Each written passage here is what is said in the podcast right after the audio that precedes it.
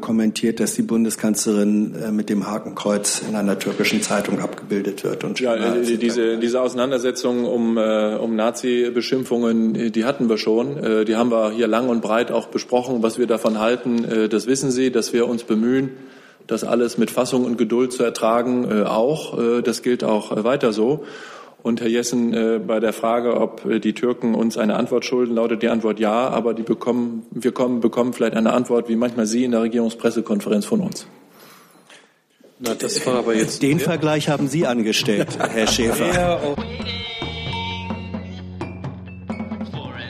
Liebe Kolleginnen, liebe Kollegen, herzlich willkommen zur Regierungspressekonferenz in der Bundespressekonferenz ähm, mit der stellvertretenden Regierungssprecherin Ulrike Demmer und den Sprecherinnen und Sprechern der Ministerien, sofern sie bis jetzt hier sind. Liebe Hörer, hier sind Thilo und Tyler. Jung und naiv gibt es ja nur durch eure Unterstützung. Hier gibt es keine Werbung, höchstens für uns selbst. Aber wie ihr uns unterstützen könnt oder sogar Produzenten werdet, erfahrt ihr in der Podcast-Beschreibung. Zum Beispiel per PayPal oder Überweisung. Und jetzt geht's weiter. Da wir uns zuerst mit den Themen Italien, Sanktionen und Diesel beschäftigen wollen, können wir wahrscheinlich zunächst auf das Innenministerium verzichten.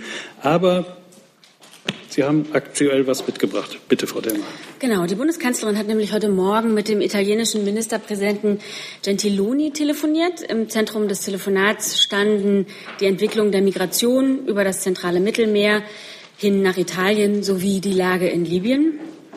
Die Bundeskanzlerin und Ministerpräsident Gentiloni waren sich einig, dass das gestrige Treffen in Paris zwischen dem libyschen Premierminister Serraj und mit General Haftar und dem äh, VN-Sondergesandten Salamé unter Vermittlung der, des französischen Präsidenten Macron ein positiver Schritt war, um die Lage in Libyen voranzubringen.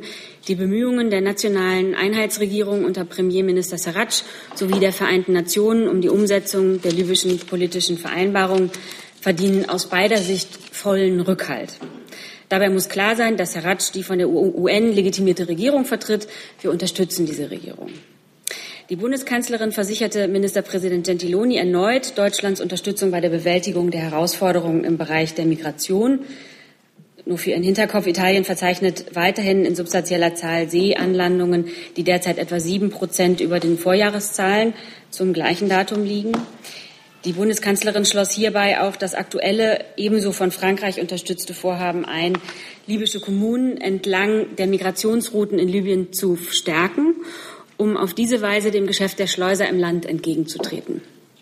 Sie dankte dem Ministerpräsidenten für Italiens Zustimmung zur Verlängerung des Mandats für die EU-Mission EUNAVFOR Med, Sophia, über die wir auch am Montag hier gesprochen haben.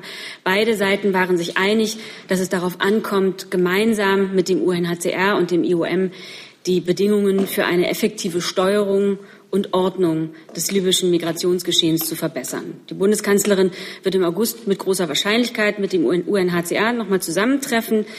Auch EU-Kommissionspräsident Juncker hat Italien Hilfen zugesagt. Das begrüßen wir. Und ich kann noch mitteilen, dass äh, der italienische Ministerpräsident Gentiloni heute auch noch mal mit Serraj und dem Präsidenten des Tschad zusammentreffen wird. Haben wir dazu Fragen? Herr Kollow.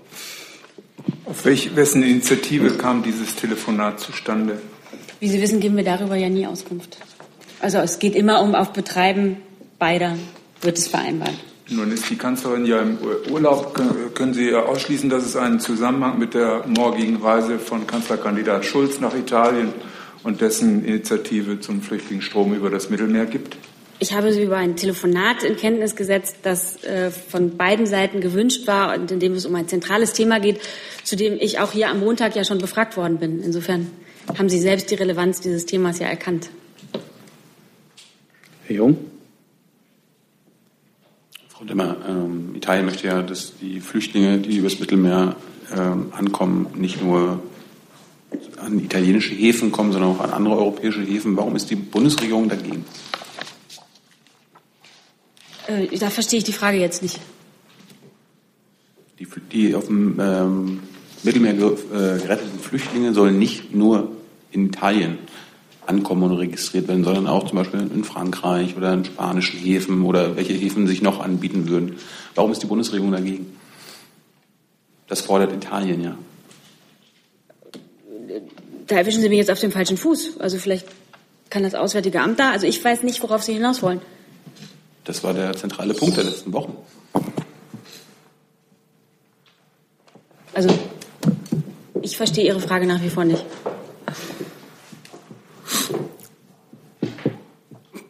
Nochmal anders stellen? Warum ist die Bundesregierung dafür, dass äh, auf dem Mittelmeer äh, gerettete Flüchtlinge nur in Italien ankommen sollen?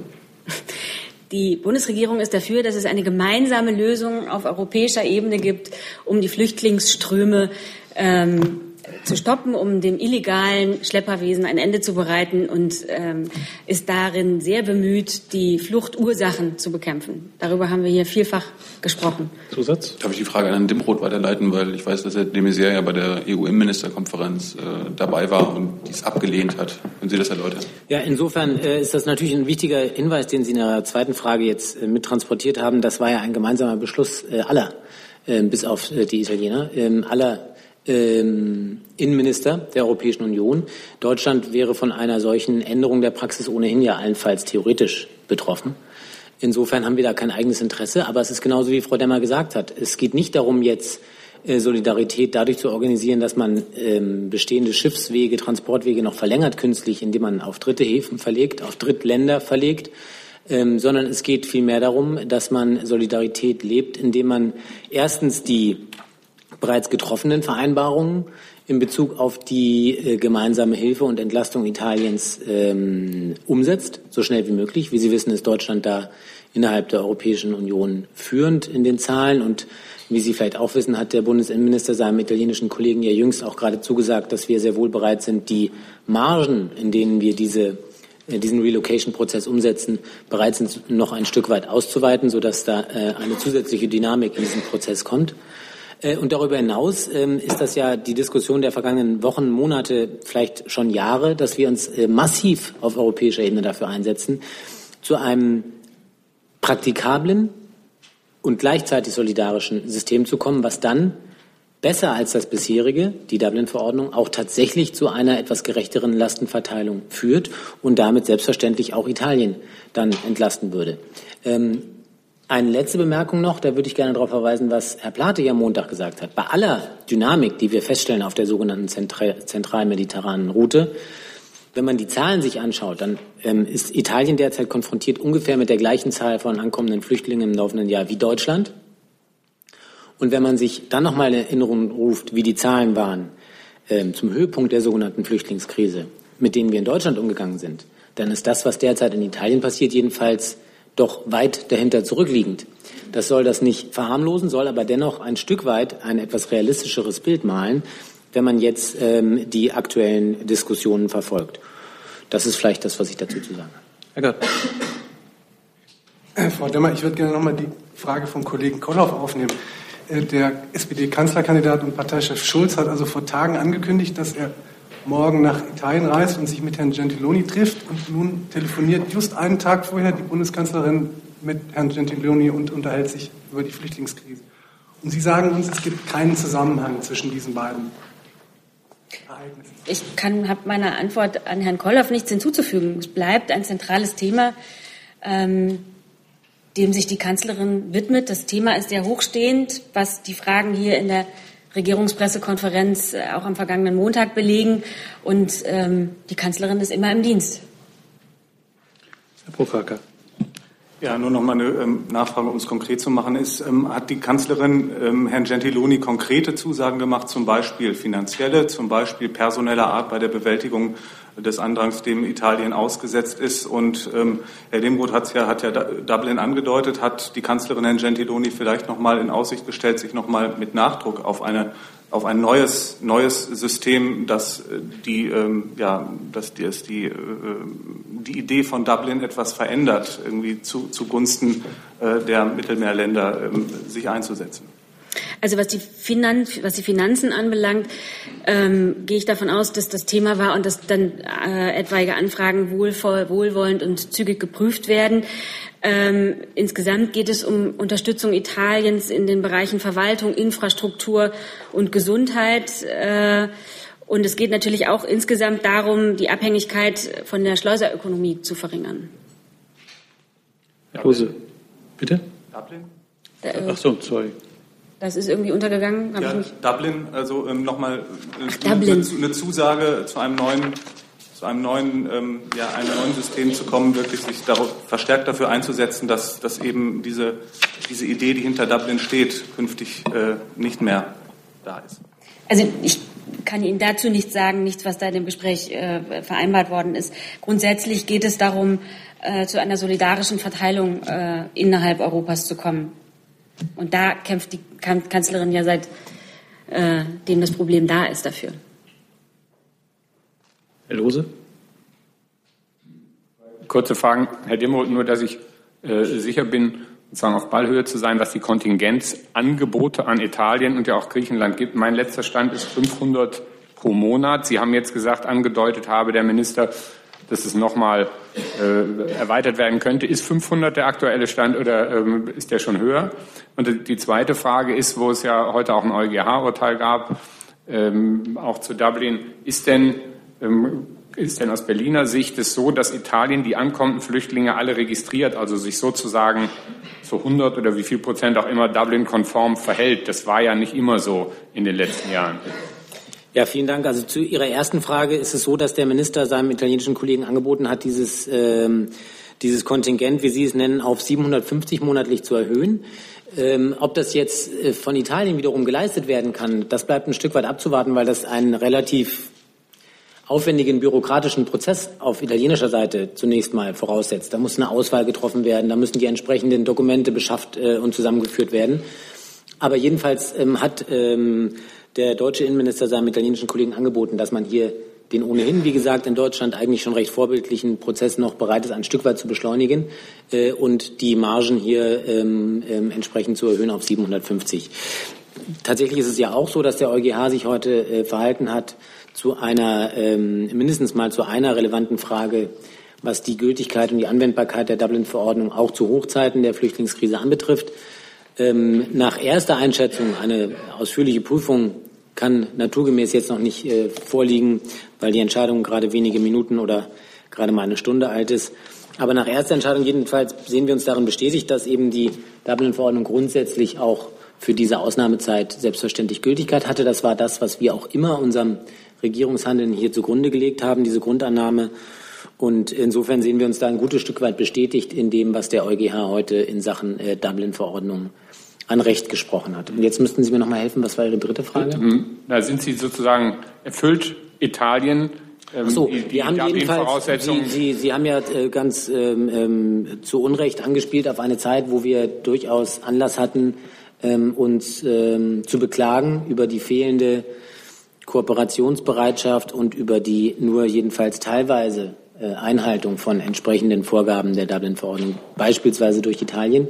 Ein äh, Zustand vergleichbarer Art, jedenfalls kann ich heute 100 Prozent, 100 Prozent Aussagen, da bitte ich um Nachsicht, Herr Lose. Sie fragten nach 100 Prozent. Die kann ich nicht geben. Naturgemäß kann ich die nicht geben, weil ich, das würde ja voraussetzen, dass man 100 Prozent sozusagen auch nachhalten und nachweisen könnte. Das kann man naturgemäß nicht. Aber dass es sozusagen eine strukturelle Verweigerungshaltung gäbe, das jedenfalls kann ich nicht okay. berichten. Und zu der ersten Frage Kontingent. Sie hatten ja angedeutet, Sie wüssten nicht, wie viel Italien sozusagen davon aufnimmt. Was ist denn die Zahl? Das hört man ja immer wieder, dass sowohl Griechenland als auch Italien gar nicht so schnell dieses angebotene Paket füllen kann, wie es angeboten wird. Wie naja, also die 500er äh, Kontingente sind in den letzten Monaten eigentlich immer zustande gekommen. Mhm. Ähm, aber so wie es die Experten berichten, tatsächlich eben nur mit erheblichem Aufwand auf beiden, aber eben auch auf äh, Seiten des Ersteintrittslands, also in dem Fall Italien, äh, einen vergleichbaren Prozess organisieren wir mit Griechenland, wie Sie wissen. Ähm, einfach weil die Formalia ähm, doch äh, abgearbeitet werden müssen. Daran haben wir auch ein Interesse als dann aufnehmendes Land, selbstverständlich. Und weil ja auch bestimmte Kriterien erfüllt sein müssen, die dann erstmal äh, sozusagen geprüft werden müssen für die dann möglicherweise auszuwählenden Personen. Also das ist ein relativ, relativ komplexer Prozess, der nicht von jetzt auf gleich abzuarbeiten ist. In der Vergangenheit hat das mit diesen 500 einigermaßen funktioniert. Ob die 750 jetzt erreicht werden können von Italien, das müssen wir mal ein Stück weit abwarten. Herr Jung? Ähm, Herr Schäfer, wie bewertet die Bundesregierung die italienische Initiative für einen Verhaltenskodex für äh, NGOs auf dem Mittelmeer, also NGOs, die die Flüchtlinge äh, retten wollen und an die an größere Schiffe übergeben. Da sollen jetzt äh, genau das untersagt werden, also dass die äh, Boote nicht mehr Flüchtlinge an größere Schiffe übergeben sollen, sondern an italienische Häfen zurückkehren sollen. Sie sollen Radargeräte und Transponder angeschaltet lassen und auch äh, Polizisten auf den Booten mitfahren lassen, damit sogenannte Schlepper, äh, die ja nie auf den Flüchtlingsbooten sind, äh, verhaftet werden sollen. Ja, ich weiß nicht, warum Sie die Frage jetzt direkt an mich richten, aber wenn Sie mich fragen, gebe ich Ihnen meine Antwort, äh, Herr Jung. Ich finde es äh, richtig und wichtig, dass äh, es ähm, angesichts der vielen Schwierigkeiten, die es da im Mittelmeer gegeben hat, auch einiger ähm, Vorkommnisse, die uns haben konsularisch eingreifen lassen müssen, als etwa deutsche NGOs in die Fänge libyscher äh, staatlicher Behörden geraten sind, äh, vermutlich oder vermeintlich auf libyschem Hoheitsgebiet und manche andere Kommunikationsprobleme wichtig, dass man sich abstimmt und dass man, soweit das irgend möglich ist, äh, Regelungen findet, äh, um gemeinsam und gemeinschaftlich äh, zu, äh, zu agieren. Und äh, das unterstützen wir ausdrücklich. Und es ist richtig, dass äh, die äh, Italiener da im Namen der Europäischen Union, auch im Namen der Operation Sophia äh, versuchen, muss man sagen, etwas Ordnung in äh, das hineinzubringen, was da im südlichen Mittelmeer vor der libyschen Küste passiert. Dem kann ich mich nur anschließen. Zur Seenotrettung im zentralen Mittelmeer ist eine effektivere Koordinierung der betroffenen Akteure erforderlich. Das hilft am Ende, Menschenleben zu retten. Und deswegen begrüßen wir die italienische Initiative. Die betroffenen NGOs begrüßen das auf keinen Fall. Also die haben ein müdes Lächeln dafür übrig, sagen, dass es die, das Seerecht gibt. Äh, Herr Schäfer, es gibt das, das Völkerrecht. Und ähm, ja, warum, warum ist die Bundesregierung der Meinung, dass es überhaupt einen Verhaltenskodex braucht, wenn es genau diese Gesetze schon gibt oder äh, ein, ein länderübergreifende Gesetze? Und die zweite Frage äh, habe ich letzte Woche schon gestellt, die Sie noch nicht beantwortet haben, Herr Schäfer, also an Frau Adebar damals, äh, wie die Bundesregierung mit äh, einem Schiff der identitären Bewegung umgeht, die äh, den Regierungen helfen will, die NGOs zu bekämpfen, indem sie die Flüchtlinge ähm, an die libysche Grenze zurückbringt und äh, die, äh, auf den Zugriff der NGOs, die die Flüchtlinge nach Europa bringen will, ähm, unterbindet. Ja, ich weiß jetzt nicht so ganz genau. Es sind rechtsradikale Menschen da auf dem, auf dem Mittelmeer. Okay. Sagen Sie, wenn Sie Ihre Frage beendet haben? Jetzt. Gut. Ähm, also ich weiß nicht, was Sie jetzt äh, mit Ihrer zweiten Frage noch mehr aus mir herauskitzeln wollen. Ich kann nur noch mal wiederholen. Es gab bis eine Antwort dazu. War doch noch nicht beendet, die Frage. Der hat mich was gefragt. Nee, ich habe mich was gefragt. Ich weiß nicht, ob, ob, äh, ob was ich noch ergänzen kann. Ich habe nicht Sie was gefragt. Ähm, es ist, äh, bleibt dabei, dass äh, es äh, trotz des äh, Umstandes, da haben Sie recht, dass es Regeln des Seerechts und des Völkerrechts gibt, die ja einschlägig sind, absolut den Bedarf gibt, miteinander sich abzustimmen. Und ich habe durchaus den Eindruck, dass es die eine oder andere NGO gibt, Sie bestätigen das ja durch die Art, wie Sie uns hier Fragen stellen, die sich dem entziehen wollen. Äh, die Operation da vor Ort ist gefährlich, auch für die Retter äh, gefährlich. Und wir haben häufiger schon erlebt, dass es plötzlich Notrufe, dass es SOS-Rufe gab von Flüchtlingsorganisationen, die dann plötzlich überfordert gewesen sind aus äh, unterschiedlichen Gründen. Entweder weil ihre Schiffe nicht mehr funktionierten oder weil sie zu viele Flüchtlinge an Bord hatten oder vielleicht weil sie versehentlich in libysche Hoheitsgewässer geraten sind. Ähm, wir, ob wir das wollen oder nicht, tragen äh, für alles, was da passiert, äh, Verantwortung und äh, sind im Rahmen unserer konsularischen Verpflichtungen, unserer politischen Verpflichtungen der Bündnisverpflichtungen, die wir da eingegangen sind, äh, versuchen wir das Beste. Und dazu gehört es, auch diejenigen, die da auf eigene Rechnung unterwegs sind, möglichst in diese äh, Verfahren einzubinden. Und wir können nur hoffen, dass es da genügend Vernunft äh, von Seiten der NGOs gibt, sich mit uns und mit den Italienern auf gemeinsame Verfahren über Kommunikation, über Abläufe und manches andere zu verständigen. Das ist im Sinne aller und gerade auch im Sinne der Menschen, die wir letztlich davon abhalten wollen, diesen lebensgefährlichen Weg über den Mittelmeer zu gehen. Das darf man nicht vergessen. Das, was da passiert, äh, ist ganz bestimmt nicht im Sinne äh, der Menschen, die da aus Seenot gerettet werden müssen. Dann wechseln wir das Thema und kommen zum Stichwort. Dazu noch, Herr Lose, bitte. Einmal kurz noch, Herr Demuth, könnten Sie mir denn in etwa eine Perspektive geben, was aus Sicht der, wann es aus Sicht der Bundesregierung soweit sein könnte, dass man mit einer neuen Dublin-Verordnung oder wie immer die dann auch heißt, zu Potte kommt oder mal einen Zwischenstand? Naja, also wenn Sie mich ähm, äh, sozusagen in einer Art Laborversuch danach fragen, wann das aus unserer Sicht geschehen sollte und äh, wenn wir alleine auf der Welt wären, wann das äh, durchsetzbar wäre, dann könnte ich Ihnen darauf eine Antwort geben. Das ist nur mitnichten der Fall. Und wie schwierig die Diskussionen auf europäischer Ebene zu diesem Thema sind, das haben Sie, Herr Lose, in den letzten Wochen und Monaten mitverfolgt. Wir haben es derzeit eben auch mit Partnern zu tun, die da eine ganz grundsätzlich andere Auffassung vertreten, als wir das tun. Und da ist es mitnichten einfach oder trivial, hier zu so grundlegenden Reformschritten zu kommen, die aus unserer Sicht absolut überfällig und geboten sind.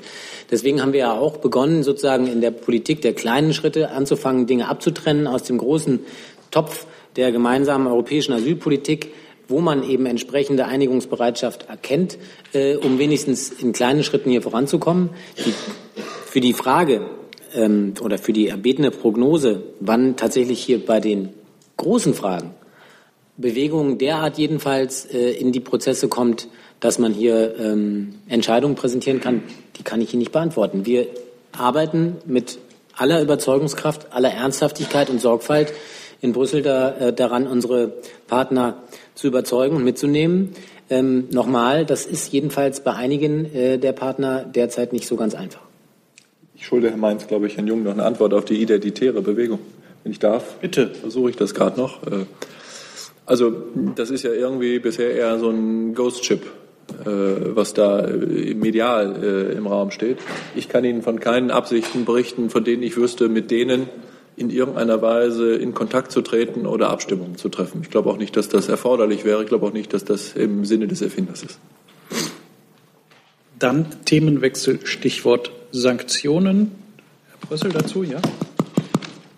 Ja, ich glaube, das ist eine Frage an Herrn Schäfer bzw. an Frau Alemani. Es geht um die Sanktionen, die, der, die das US-Repräsentantenhaus beschlossen hat und die Befürchtung bei der deutschen Industrie, dass das ähm, Projekte, an denen die deutsche Industrie beteiligt ist, gemeinsam mit Russland gefährden könnte. Teilen Sie diese Einschätzung der Wirtschaftsvertreter und äh, was gedenkt die Bundesregierung eventuell noch zu tun, um hier auf die US-Politik vor der Entscheidung im Senat Einfluss nehmen zu können? Möchten Sie beginnen, Frau Ehmann? Soll ich? Soll ich? Soll ich? Ja.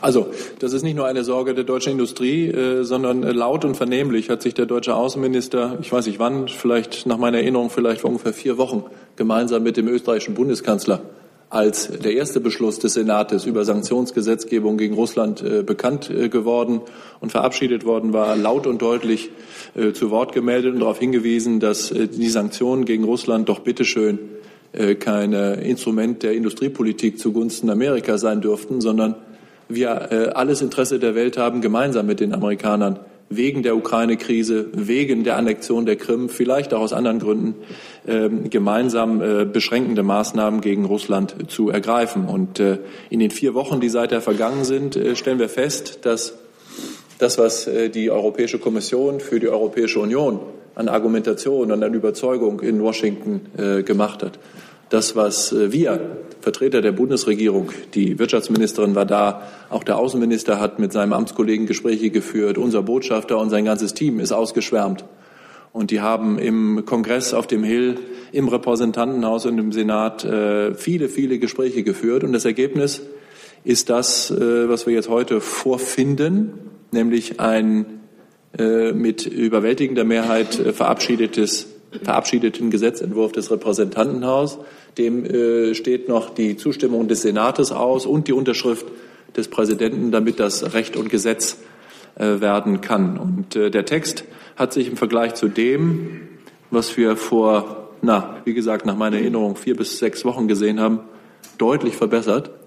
Es ist an vielen Stellen äh, in dem Gesetzentwurf vermerkt, auch bei der für uns ja so wichtigen Frage des Umgangs mit russischen Energielieferungen nach Europa, dass der amerikanische Präsident gehalten ist, äh, Konsultationen mit der Europäischen Union und mit europäischen Partnern durchzuführen, bevor er überhaupt von, von diesem Gesetz äh, ermächtigt wird, entsprechende, äh, entsprechende Maßnahmen zu treffen. Will sagen, wir sind einen großen Schritt vorangekommen. Äh, wir haben, glaube ich, unsere Partner in Washington davon überzeugen können, in Regierung und in Legislative, dass es sich lohnt, äh, gemeinsam, äh, gemeinsam zu handeln. Denn wer gemeinsam handelt in diesen Fragen, der ist stärker. Und ähm, jetzt müssen wir mal abwarten, was da heute und in den nächsten Tagen in Washington passiert. Äh, wir haben schon in diesem Dossier viele soll man sagen, Wendungen erlebt, sodass es, glaube ich, jetzt zu früh ist, bereits äh, anzunehmen, dass das, was jetzt auf dem Tisch liegt, auch tatsächlich verabschiedet werden wird. Und dann, wenn es verabschiedet wird, gibt es noch genügend Zeit und genügend Raum für uns mit der amerikanischen Regierung, mit dem amerikanischen Präsidenten, mit dem Außenministerium, mit dem Wirtschaftsministerium, mit den Leuten aus dem Handelsbereich zu sprechen um denen zu erklären, dass wir gerne, gerne mit den Amerikanern zusammenarbeiten, auch bei Sanktionen gegen äh, Nordkorea, gegen Russland, womöglich sogar gegen den Iran, aber bitte schön in Absprache und äh, gemeinschaftlich. Zusatz? Ja, wenn ich da nochmal nachfragen darf, also wenn ich mir anschaue, was da in dem Gesetzestext drinsteht, äh, dann ist äh, ein Punkt weiterhin die Pipeline Nord Stream 2 abzulehnen. Und dann äh, wird das noch ergänzt durch den Passus, dass die Regierung der Vereinigten Staaten den Export von US-Energieressourcen als Priorität ansieht. Also ich kann da den großen, Vor, großen Erfolg, den Sie gerade skizziert haben, nicht recht erkennen. Also ähm, schon vor vier Wochen äh, war das so, äh, dass ähm, mit der Verabschiedung eines solchen Gesetzes es solche Sanktionen gegen europäische Energieversorgungsunternehmen ja nicht gibt sondern dass nur eine Ermächtigung ist für den amerikanischen Präsidenten, gegebenenfalls solche Sanktionen zu verhängen. Das ist auch heute noch so. Und ich habe versucht zu schildern, dass wir weiter grundsätzlich nicht akzeptieren können, dass die amerikanische Regierung, die amerikanische Politik, der amerikanische Kongress mit äh, unter dem Deckmantel von äh, Sanktionen äh, Industriepolitik zugunsten amerikanischer Energieversorgungsunternehmen betreibt. An dieser Haltung, Herr Preußel, hat sich überhaupt nichts, aber auch gar nichts geändert. Und das werden wir weiter laut und deutlich und mit Vehemenz gegenüber unseren amerikanischen Partnern vortragen. Was ich versucht habe, Ihnen zu erklären, ist, dass es tatsächlich im Gesetzentwurf nachlesbar und damit belegbar Fortschritte gegeben hat, die das Ergebnis sind von einer sehr erfolgreichen Überzeugungsarbeit von Seiten der Europäischen Kommission und von Seiten äh, der Bundesregierung. Herr Gartmann. Mich würde interessieren, ob äh, das, was jetzt Herr Schäfer gesagt hat, äh, sozusagen die Haltung der Bundesregierung und damit auch der Kanzlerin ist. Also das würde mich von Frau Demmer interessieren. Und es tut mir leid, ich muss noch mal dem Kollegen hinterhergehen. Ich verstehe es auch immer noch nicht so richtig. Ich meine, wir erinnern uns ja damals an den großen Aufschlag, den Gabriel und der österreichische Bundeskanzler unternommen haben kurz darauf gefolgt von der Kanzlerin, die sich das dann zu eigen gemacht hat. Und ich meine, der Kollege hat gerade aus dem Gesetz vorgelesen. Das steht doch da klipp und klar drin. Also ich weiß wirklich nicht, warum man damals sozusagen Alarm geschlagen hat und jetzt plötzlich sagt, ähm, läuft eigentlich ganz das gut. Das tut genau. Also ich schließe mich den Ausführungen von Herrn Schäfer an. Ähm, der Einigung äh, von Samstag der beiden Parteien gingen langwierige Verhandlungen voraus. Und in diesem Zusammenhang haben sowohl wir als auch die EU-Kommission Bedenken geltend gemacht, wonach als Resultat der neuen Gesetzgebung Unternehmen der EU, der EU benachteiligt werden könnten. Wir sind der Ansicht, dass das Ziel von US-Sanktionen nicht die EU-Wirtschaft sein darf. Das steht weiterhin so. Und wenn es, vor allen Dingen, wenn es um die Sanktionierung russischen Verhaltens geht. Wir lehnen Sanktionen mit extraterritorialer Wirkung, also in Drittstaaten, aus grundsätzlichen Erwägungen ab und zudem bleibt es wichtig, dass die USA und Europa ihre Sanktionspolitik gegenüber Russland weiter eng koordinieren. In diesem Lichte werden wir das jetzige beschlossene, den jetzigen beschlossenen Gesetzesentwurf eingehend prüfen. Es ist weiterhin, das hat Herr Schäfer ja auch schon ausgeführt, gemeinsames Vorgehen sehr wünschenswert. Jetzt versuche ich nochmal, äh, Herr Gartmann, weil ich kann jetzt gar nicht verstehen, warum Sie das nicht verstehen. Und deshalb müssen wir jetzt versuchen, irgendwie die Missverständnisse aufzuklären. Ich habe gerade nochmal hier mir den Text angeschaut, während äh, Frau Demmer äh, da mit Ihnen gesprochen hat, den der österreichische Bundeskanzler und der deutsche Vizekanzler am 15.06.2017, das ist jetzt also äh, sechs Wochen her und nicht vier Wochen her, wie ich fälschlicherweise gesagt habe, vorgetragen, äh, veröffentlicht haben. Und äh, an diesem Text für dieser Text gilt unverändert heute fort. Das heißt, es gibt überhaupt keinen äh, Anlass anzunehmen, Herr Gartmann, dass wir von dem, was äh, damals gesagt worden ist, auch nur ein Jota Abstand nehmen würden. Ich habe einfach nur versucht zu erläutern, dass unsere Bemühungen, unsere Überzeugungsarbeit auf dem Hill äh, in gewisser Weise Früchte getragen hat. Denn Äh, der Gesetzentwurf sieht jetzt vor, dass bevor solche Sanktionen verhängt werden können oder dürfen vom amerikanischen Präsidenten gegen europäische Energieversorgungsunternehmen, es von Gesetzes wegen zu Konsultationen mit den europäischen Partnern kommen muss. Wir haben sozusagen eine von Gesetzes wegen eingeräumte Frist, die, die in diesen Gesetzentwurf hineingekommen ist, innerhalb derer wir Gelegenheit haben, unseren Punkt, wie in der Erklärung des deutschen Vizekanzlers vom 15. Juni, wir in aller Deutlichkeit noch mal machen können.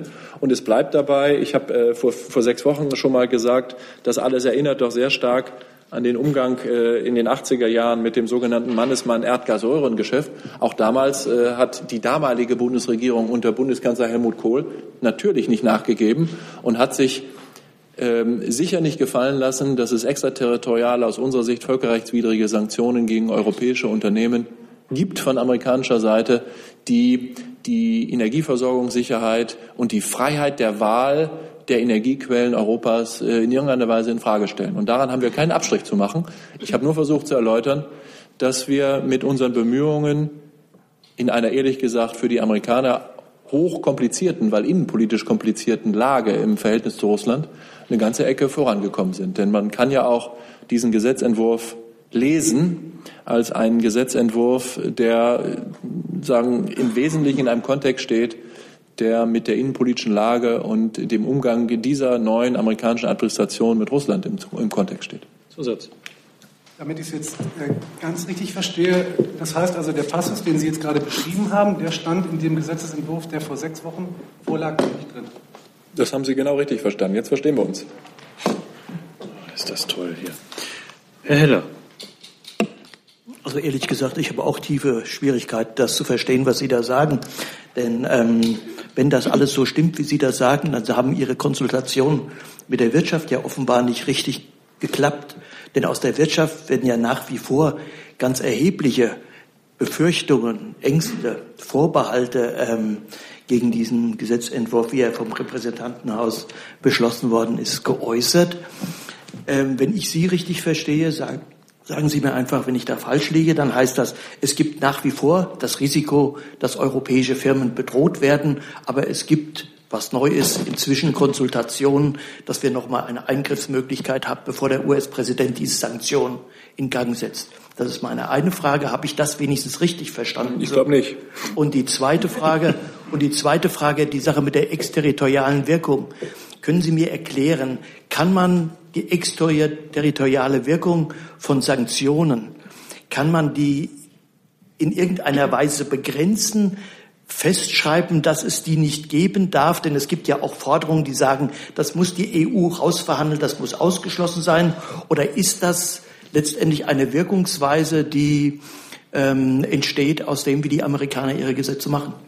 Ich fange mit Ihrer zweiten Frage an. Ich fürchte, so ist es. Ich glaube, äh, dass die Amerikaner mit äh, vielleicht äh, manchem Sendungsbewusstsein äh, schon seit dem 18. Jahrhundert äh, Gesetze verabschiedet haben, die sich nicht recht darum kümmern, was andere Staaten äh, davon halten, dass sie sich äh, in ihre Angelegenheiten einmischen.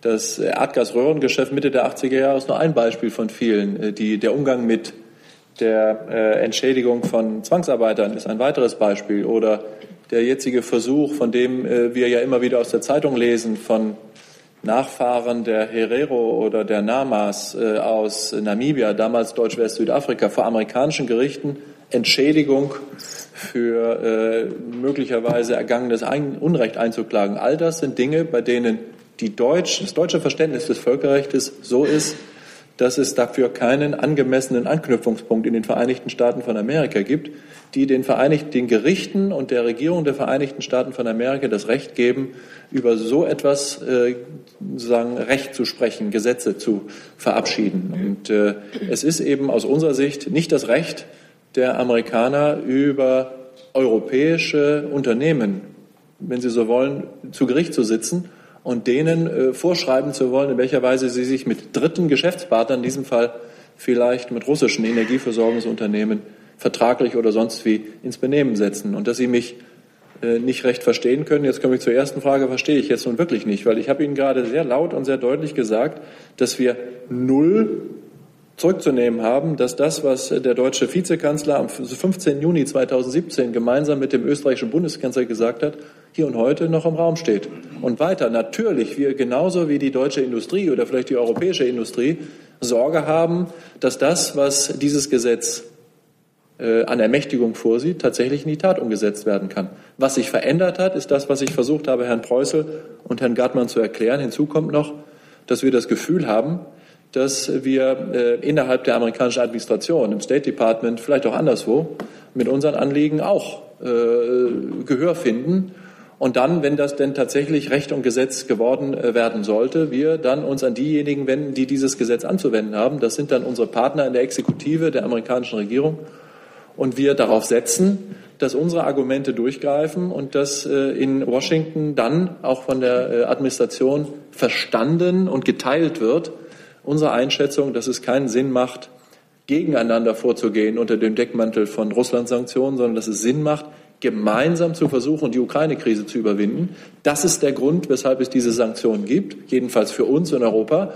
Und wir hart daran arbeiten wollen, zusammen mit den Amerikanern diese Ukraine-Krise zu überwinden. Dafür braucht es politischen Druck auf Russland. Das ist der Grund für die Existenz dieser Sanktionen. Und wir hoffentlich bald diese Krise überwunden haben unter Beteiligung Russlands. Und dann gibt es auch gar keinen Grund mehr, diese Sanktionen aus unserer Sicht, die europäischen Sanktionen, aufrechtzuerhalten. Frau Timofeeva, Sie hatten sich auch gemeldet, hat sich erledigt. Dann wechseln wir das Thema, ja? Oder hatten Sie noch eine Nachfrage dazu? Bitte, Herr Heller. Ich habe noch eine kleine Nachfrage. Ähm, das Wirtschaftsministerium hat sich jetzt gar nicht geäußert, was mich etwas verwundert, weil das Wirtschaftsministerium ja im Zentrum steht. All dessen muss ich annehmen, dass das Wirtschaftsministerium all das teilt, was eben gesagt wurde. Und zum Zweiten äh, ähm, befürchten Sie, dass durch den Iran-Teil dieses Gesetzes diese Bremswirkung, die ähm, die schon bestehenden amerikanischen Sanktionen gegen den Iran haben, noch verstärkt wird und damit die Aussichten für das Iran-Geschäft sich für auch die Deutschen noch mehr beeinträchtigen? Also ich habe deswegen jetzt nichts erzählt, weil ich äh, den Ausführungen meiner Kollegen, die kann ich alle vollumfänglich unterstreichen. Vor allem das, was Herr Schäfer zuletzt noch äh, erzählt hat. Natürlich können wir verstehen, wenn die Unternehmen oder wenn es Bedenken und auch Sorgen aus der Unternehmerschaft gibt. Ähm, Herr Schäfer hat ja auch schon deutlich gemacht, dass auch wir uns Sorgen machen. Nur, ähm, wie er auch schon deutlich gemacht hat, der Senat hat noch nicht äh, entschieden, Trump hat noch nicht unterschrieben, ähm, das Gesetz ist noch nicht gültig und es gibt Flöcke, die eingezogen werden, auf die wir noch hoffen, dann im jeweiligen Fall Einfluss nehmen zu können. Ähm, für uns ist wichtig, dass äh, in Deutschland und in Europa eine äh, hohe Energieversorgungssicherheit derzeit gibt. Und es steht außer Frage, dass die natürlich nicht in Frage gestellt werden darf durch extraterritoriale Sanktionen, die wir grundsätzlich ablehnen, weil sie völkerrechtswidrig sind. Auch das wurde schon ähm, erwähnt. Unser Ziel ist, dass wir gemeinsam vorgehen in, äh, zwischen EU und den USA. Zum Iran. Ähm, wir halten das Atomabkommen mit dem Iran für ein sehr wichtiges und gutes Instrument, um die Öffnung aufzubauen. Ähm, bislang sind wir auch mit der Umsetzung sehr zufrieden und haben auch keine um äh, Hinweise auf Umsetzungsdefizite in den EU-Rechtsakten zu vermelden. Mit unserem Implementation Day sind die meisten ähm, internationalen Sanktionen aufgehoben worden. Äh, auch die US-Regierung hat vor allem die für EU-Unternehmen relevanten Sanktionen ausgesetzt, was ja immer sehr wichtig ist. Die neuen Kongresssanktionen ähm, betreffen keine zum Implementation Day außer Kraft gesetzten US-Sanktionen. Also die werden nicht wieder aufheben gelassen oder aufleben gelassen. Ähm, also bleibt die letzte Frage zu den Banken. Äh, die Banken oder der Zahlungsverkehr ist über einige äh, Banken möglich. Ähm, der wird auch praktisch schon vollzogen. Äh, er wäre noch verstärkbar und ausbaubar und da sind wir weiterhin dran, um dieses Geschäft noch ein bisschen ins Blühen zu bringen. Eine Ergänzung von Herrn. Ja, ich würde gerne äh, das ausdrücklich unterstreichen, was Frau Alemanni gesagt hat und nur noch um den Satz ergänzen, wenn Sie so wollen, so ein bisschen umgedreht. Bei all dem Gepolter, was wir in Washington hören gegenüber dem Iran, äh, von dem äh, das Allermeiste sehr gut nachvollziehbar ist, weil die, äh, wie soll man sagen, geostrategische, auch die militärische Rolle des Iran in der Region und weiß Gott äh, keine, keine gedeihliche ist zurzeit, ähm, muss man immerhin sagen, die Amerikaner halten sich zum wiederholten Mal an den Momenten, bei denen die sogenannten Waiver immer wieder auszulaufen drohen, bei denen die Aussetzung der Sanktionen in den USA gegen den Iran wegen des Nuklearprogramms immer wieder verlängert werden müssen. Auch diesmal in den vergangenen Wochen haben die Amerikaner sich wieder äh, entsprechend der Vereinbarung vom 15. Juli 2015 verhalten. Das begrüßen wir ausdrücklich äh, und freuen uns darüber. Im Übrigen hat es äh, in der letzten Woche erneut eine förmliche Sitzung äh, der Gremien gegeben, die von der Atomvereinbarung vom 15. Juli 2015 geschaffen worden sind, wo die E3 plus 3 unter Beteiligung Deutschlands und der Europäischen Union mit dem Iran und mit den Amerikanern sich zusammengesetzt haben, um den Stand der Umsetzung des Abkommens äh, zu diskutieren. Das Ergebnis war, dass äh, alle Beteiligten der Meinung sind, dass man sich an das Wort der Vereinbarung auf allen Seiten hält. Und das ist für uns ein großer Schritt, ein wichtiger Schritt, ein Schritt gegen nukleare Proliferation im Nahen und Mittleren Osten und eine wichtige Vereinbarung, zur, die einen Beitrag zu einer etwas stabileren Welt im Nahen und Mittleren Osten geleistet hat. Und wir werden weiter alles tun, um auch gegenüber unseren amerikanischen Partnern darüber, darum zu werben, dass dieses Abkommen, das aus unserer Sicht nur Vorteile äh, bietet, dass dieses Abkommen auch von den Amerikanern weiter eingehalten wird. Sechs weitere Themen sind schon angemeldet. Ich nehme an, Herr Heller, Sie machen den Auftakt, weil Diesel als Stichwort schon erwähnt worden war. Richtig. Ähm, ich habe eine Frage und zwar, ähm, ich weiß nicht, ob Frau Demmer Sie sich dazu äußern wollen, auf alle Fälle sicherlich das Bundesverkehrsministerium. Nachdem die, ähm, die Briten nun planen, ein Ende des Diesel bis 2040 ähm, einzuläuten, nachdem es solche Pläne von Frankreich auch gibt, von anderen Ländern, ist denn von dem, von dem Gipfel am 2. August zu erwarten, dass wir in Deutschland auch eine konkrete zeitliche Vorgabe für das Ende des Verbrennungsmot von Verbrennungsmotoren äh, formuliert haben werden? Oder ist das zumindest äh, ein, ein, ein Ziel, was realistisch erscheint? Ähm, vielleicht mache ich den Anfang. Äh, ganz abgesehen davon, dass jetzt ähm, die Legislaturperiode sich dem Ende neigt, würde ich gerne noch mal wiederholen und in Erinnerung rufen, was die Kanzlerin ähm, schon häufig gesagt hat. Ähm, die Kanzlerin hat an häufig davor gewarnt, schon häufig davor gewarnt, den Diesel zu verteufeln. Der Dieselmotor stößt weniger CO2 aus und ist deshalb klimafreundlicher, um das nochmal in Erinnerung zu rufen. Aber natürlich muss ehrlich gearbeitet werden und selbstverständlich bleiben wir auf der Suche nach anderen Antworten. Sie kennen unsere Haltung zur E-Mobilität. Es geht um das Ziel einer emissionsarmen Mobilität und daher fördert die Bundesregierung alternative Antriebe wie die Elektromobilität. Ja, Herr Heller, äh, dem, äh, was Frau Demmer gerade gesagt hat, kann ich mich natürlich anschließen. Zielstellung ist ja völlig klar und das ist die Redu Reduzierung der Schadstoffemissionen im Verkehr. Das ist ein äh, langer Weg, auf dem wir uns befinden und ähm, es geht darum, die stetig weiter zu reduzieren. Allerdings ähm, äh, Argumentationen oder Diskussionen um Zahlen äh, für Ausstieg aus gewissen Technologien, so wie sie geführt werden, halten wir offen gesagt für relativ fantasielos, weil sie die, die Debatte doch sehr verengen. Ähm, beispielsweise ist in Sachen Klima- und Umweltschutz nichts gewonnen, wenn äh, Elektroautos rumfahren, die aber mit Strom aus Kohle betrieben werden, beispielsweise. Ähm, außerdem lassen Sie auch völlig außer Acht, was an äh, Forschung in Sachen CO2-neutraler äh, synthetischer Kraftstoffe stattfindet. Das wäre beispielsweise auch eine Perspektive für den Verbrennungsmotor. Und auch äh, das Thema Hybridantriebe kennen Sie ja, ähm, ähm, batterieelektrisch oder auch mit Brennstoffzelle in Kombination mit modernen äh, Verbrennungsmotoren. Das sind Perspektiven, die wir für deutlich sinnvoller halten. Darf ich das nun nochmal äh, klar fragen. Also für die Bundesregierung keine zeitliche Festlegung für das, den Ausstieg aus bestimmten Motortechnologien. Habe ich das richtig verstanden? Ich kann noch mal den Satz wiederholen, den ich gerade gesagt habe, dass wir diese Diskussionen für relativ fantasielos halten. Herr Jung. Hat sich die Kanzlerin schon mit der Autoindustrie abgesprochen äh, bezüglich einer gemeinsamen Haltung, Frau Demmer? Bezüglich einer gemeinsamen? Eine gemeinsame Haltung diesbezüglich. Also vielleicht kommt es ja irgendwann doch auf die Idee, den, so einen Ausstieg gut zu finden. Also wie gesagt, ich kann mich nur wiederholen. Äh, es geht darum, den Diesel nicht zu verteufeln. Ein Verbot von Dieselfahrzeugen oder Benzinern steht derzeit nicht auf der Agenda der Bundesregierung.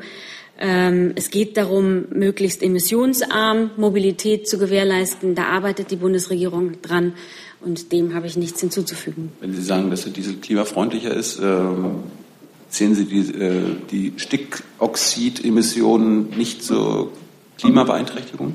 Nur zum Verständnis. Zu diesem Thema wird es ja am 2. August ein Treffen geben. Ähm, und insofern ähm, ist es nicht so, dass die Bundesregierung das nicht auch für ein ernstzunehmendes Thema hält. Hält die Kanzlerin den Diesel für ein Gesundheitsrisiko? Ich habe meinen Ausführungen zum Diesel jetzt nichts mehr hinzuzufügen. Ich glaube, Sie haben mich nicht verstanden. Herr Prokracker. Neues Thema, bitte. Ich hatte Sie so verstanden, nee, dass ich, es ich wollte zum Diesel fragen. Ja, bitte. Ich, ich wollte zum Diesel fragen. Ach, Herr Mayer, bitte. Ähm, und zwar einmal wahrscheinlich eine Frage, die an Herrn Hille geht und an Herrn Kübler, äh, weil es, äh, wie ich heute im Handelsblatt gelesen habe, da möglicherweise Irritationen geben könnte. Äh, ist schon klar, welche Ressorts der Bundesregierung bei diesem Dieselgipfel wie hochrangig vertreten sein werden? Das wäre eine Frage. Die zweite Frage ähm, geht auch ans BMVI beziehungsweise ans BMW. Herr Dobrindt hatte ja gestern gesagt, dass er an die EU-Wettbewerbsbehörde einen Brief geschrieben hat. Ist das mit dem BMW abgestimmt gewesen? Plant Frau Zypris das auch, weil ja immer betont wird, dass Kartellfragen BMW-Sache sind? Und eine dritte Frage, ähm, eine Verständnisfrage, ob ich da auf Ballhöhe bin. Äh, Diskussion äh, Unternehmensstrafrecht. Es gab äh, im vergangenen Jahr mal vom BMJV äh, die Ankündigung, dass man da über eine Verschärfung gerade diskutiert ähm, beim Ordnungswidrigkeitsrecht. Wie ist denn da jetzt der Stand? Ähm, Gibt es da einen neuen? Vielen Dank. Ähm, ich beginne vielleicht mit der Frage, wer teilnimmt am äh, Nationalen Forum Diesel. Dazu habe ich in der letzten Woche, ich glaube am Mittwoch, hier äh, die Teilnehmer einmal verlesen. Für die Bundesregierung sind das neben den einladenden Ressorts BMVI und BMUB das Bundeswirtschaftsministerium und das Bundesforschungsministerium. Bitte? Ja, klar. Also nur, nur damit es klar ist, Herr Maas ist nicht eingeladen. Also das BMJV mit Verbraucherschutz betrifft ja auch eine Frage, die den Verbraucherschutz angeht. Ich habe ja gerade gesagt, welche äh, Ressorts der Bundesregierung beim Nationalen Forum beteiligt sind. Gut. Die anderen Teile. Vielleicht kann ich noch mal äh, sagen. Also wie Sie ja sehen, wird dieses nationale Forum Diesel wirklich von allen Seiten der Bundesregierung vorbereitet. Es konzentriert sich auf dieses Thema Diesel und wir erwarten von dort natürlich auch Aktionen und Bewegungen seitens der Industrie. Und wir werden dann am 2.8. sehen, wozu die Industrie bereit ist.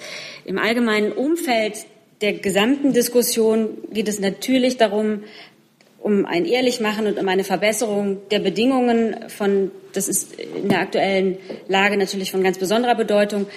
Es war schon immer wichtig, aber es wird eben angesichts der aktuellen Diskussion hat es noch besondere Bedeutung.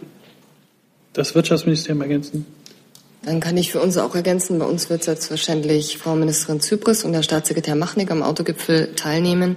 Ähm, zur Frage des Kontakts mit, mit unabhängigen Kartellbehörden. Der ist natürlich erlaubt. Das liegt im Ermessen jeder Kartellbehörde, mit äh, der Bundesregierung oder anderen Anfragenden äh, zu sprechen. Das ist auch völlig in Ordnung. Ähm, wie gesagt, äh, die Kartellbehörden, in dem Fall jetzt, um den es geht, die EU-Kartellbehörde ermittelt unabhängig, ist weder äh, einer, an eine Weisung gebunden noch äh, an irgendeine Informationspflicht gebunden. Äh, das wird, die, die geben natürlich auch nie Informationen raus, die irgendwelche Ermittlungen gefährden könnten.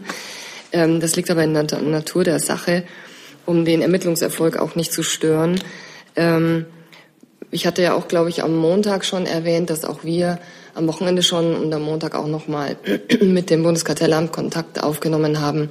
Und Herr Machnick hat auch dem Bundeskartellamtspräsidenten gebeten, ähm, seinerseits Kontakt mit der EU-Behörde aufzunehmen, einfach damit äh, der enge Kontakt gewährleistet ist und auch nochmal gewährleistet wird und erneut bestätigt wurde, dass die EU-Kommission hier in the lead ist. Wie gesagt, darf ja immer nur eine Behörde ermitteln, keine zwei. Justiz? Genau. Ähm, zu dem Stichwort Unternehmenssanktionen kann ich ähm, sagen, Sie ähm, sprechen ja an auf die Vereinbarung ähm, in dem Koalitionsvertrag. Ich mal kurz ähm, vortrage, die lautet, mit Blick auf strafbares Verhalten im Unternehmensbereich bauen wir das Ordnungswidrigkeitenrecht aus. Wir brauchen konkrete und nachvollziehbare Zumessungsregeln für Unternehmensbußen. Dazu ähm, hatte sich Minister Maas auch im vergangenen Jahr geäußert. Äh, da kann ich ein Zitat von ähm, Mai ähm, vortragen. Da sagte er, wir arbeiten an einem Vorschlag, um Unternehmen und Banken stärker in die Haftung zu nehmen. Es muss höhere und wirksame Sanktionen geben. Bislang liegt die starre Obergrenze für Bußgelder bei 10 Millionen Euro. Wir brauchen flexible Obergrenzen. Das heißt, die Höhe des Bußgeldes orientiert sich an Umsatz oder Gewinn des Unternehmens. Damit können wir gezielter vorgehen. Die Sanktion muss auch für große Unternehmen spürbar sein. Zum Stand kann ich Ihnen sagen, dass das BMJV im vergangenen Jahr einen ersten Diskussionsentwurf für ein neues Gesetz zur Bekämpfung von verbandsbezogenen Straftaten erarbeitet hat, das aber nach regierungsinterner Abstimmung nicht in die Ressortabstimmung gelangt ist. Jetzt Zwecker ist dran. Ja, auch zwei. Oder gab es noch Nachfragen? Nein. Zwei. Nachfrage? Moment. Okay, dann bitte. Sie ja, sind dran. Also auch zwei Fragen zum großen Dieselkomplex. Äh, Frau Demmer, Sie haben uns ja freundlicherweise darauf nochmal daran erinnert, dass die Kanzlerin immer im Dienst ist. Äh, ich hatte das fast vergessen. Äh, plant die Kanzlerin möglicherweise ihre persönliche Teilnahme am Dieselforum am 2. August, äh, auch vor dem Hintergrund, dass da jetzt äh, Kartellvorwürfe im Raum stehen? Und an Herrn Hille die Frage, äh, bleibt es bei den 21 Eingeladenen? Oder konkret nachgefragt, sind nicht auch möglicherweise NGOs dort, äh, stehen damit äh, vor der Tür, die Sie auch einladen würden? Ich denke an die Deutsche Umwelthilfe beispielsweise. bleibt es bei den 21 oder kommen noch welche dazu? Ähm, zu Ihrer Frage, zu Ihrer ersten Frage.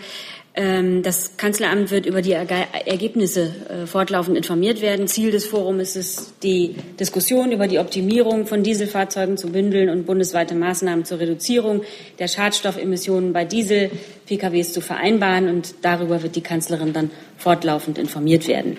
Was war nochmal Ihre zweite Frage? Die, geht, die ging an mich.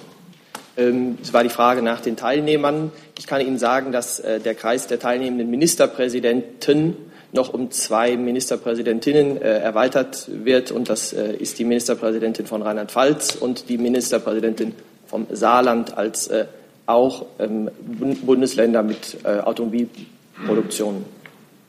Zusatz? Zusatzfrage, Frau Demmer, wann ist denn äh, der Dieselskandal, Schrägstrich, Kartellvorwürfe, wann ist denn das Chefsache oder Chefinnensache, genauer gesagt? Naja, da habe ich ja am Montag schon vielfach äh, darüber Auskunft gegeben. Diese, es ist eben eine Aufgabe der Kartellbehörden. Natürlich erwarten wir Offenheit und Aufklärung seitens der Industrie. Es geht ja hier um einen wichtigen Industriezweig, aber es ist eine Aufgabe der Kartellbehörden und die ermitteln unabhängig. Herr Koloff. Frage ans Umweltministerium, wenn ich mich richtig erinnere, hatte ja die Idee, eine Jahreszahl zu nennen, durchaus schon mal die Regierung erreicht. Frau Hendricks hatte im Klimaschutzplanentwurf das Jahr 2030 als Ausstiegsdatum genannt. Das ist dann von dem damaligen Wirtschaftsminister Gabriel und wohl auch der Kanzlerin dann rausgestrichen worden. Sehen Sie jetzt durch die Entwicklung in Frankreich und in England einen neuen Anlass, diese Debatte wieder aufzunehmen, sei es in dieser Periode oder in der nächsten. Also sagen Sie, dass wir auch eine Jahreszahl brauchen. Und die Frage an das Wirtschaftsministerium, wenn jetzt die anderen Länder also sukzessive natürlich anfangen, Jahreszahlen zu nennen, welche auch immer, äh, es, es, es, betrifft das ja die deutschen äh, Hersteller und äh, die Exportchancen. Ähm, wie geht das Wirtschaftsministerium damit um? Braucht es jetzt eine europäische Koordinierung? Ähm, über äh, die Frage, wie die Zukunft von Verbrennungsmotoren in Europa aussehen sollen? Oder lässt man das jetzt einfach ähm, so laufen? Ja, ich fange mal an. Wir haben ja eine Jahreszahl genannt, Klimaschutzplan 2050. Diese Jahreszahl steht ja nach wie vor im Raum. In diesem Klimaschutzplan wird auch, wenn die Zwischenschritte 2030 und 40, was die E-Mobilität angeht, ähm, äh, nicht äh, konkret Erwähnung gefunden haben, wird für 2050 klar eine emissionsfreies Deutschland, Treibhausgasneutralität als Ziel festgeschrieben. Das betrifft dann ja auch die Dekarbonisierung, auch wenn das Wort dort nicht drinsteht. Das betrifft wiederum dann auch eine Energie für Elektroautos, die dann auch emissionsfrei, also sauber ist. Das heißt, vor diesem Hintergrund sehen wir auch auf internationaler Ebene natürlich jede Ambition, auch wie die jetzt äh, von England, richtig und gut, Schritte in diese Richtung zu gehen. Denn in Paris im Klimaschutzabkommen ist ja spätestens festgelegt, ähm, dass die äh, CO2-Ausstoße auch der Neuwagen sinken müssen. Ähm, Frankreich, ähm, China und England haben hier einen Vorstoß gemacht. Es ist unstrittig, auch für uns, dass wir uns perspektivisch in die Richtung emissionsfreien Verkehrs entwickeln müssen. Und wir sind sehr gut beraten, wenn wir die Signale, die von anderen Ländern jetzt ausgehen, sehr ernst nehmen und äh, die Entwicklung emissionsfreier Antriebe stärker als bisher unterstützen und auch vorantreiben, zumal ja auch die erwähnten Länder wichtige Absatzmärkte für die deutschen Autohersteller selbst sind. Die deutsche Automobilwirtschaft kann auch nur stark bleiben, wenn sie sich weiterentwickelt. Es geht ja nicht darum, den Verbrennungsmotor zu verbieten, aber wenn wir uns mal angucken, 2050 einen emissionsfreien Verkehr zu erreichen, die Ministerin hatte nicht umsonst mal 2030 genannt. Autos fahren in der Regel maximal 20 Jahre, ähm, Oldtimer ausgenommen. Dann haben wir, wenn 2030 ein Auslaufen des Verbrennungsmotors angestrebt wird, 2050 einen emissionsfreien Verkehr, sprich E-Mobilität oder gegebenenfalls auch andere Treibstoffe.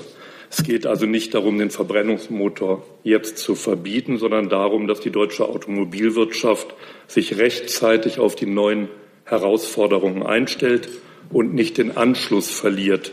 Wir würden uns allen mittel- und längerfristig ja einen Bärendienst erweisen, wenn wir auf dringend notwendige Investitionen im Bereich der E-Mobilität und der Speicherkapazitäten in Deutschland verzichten würden.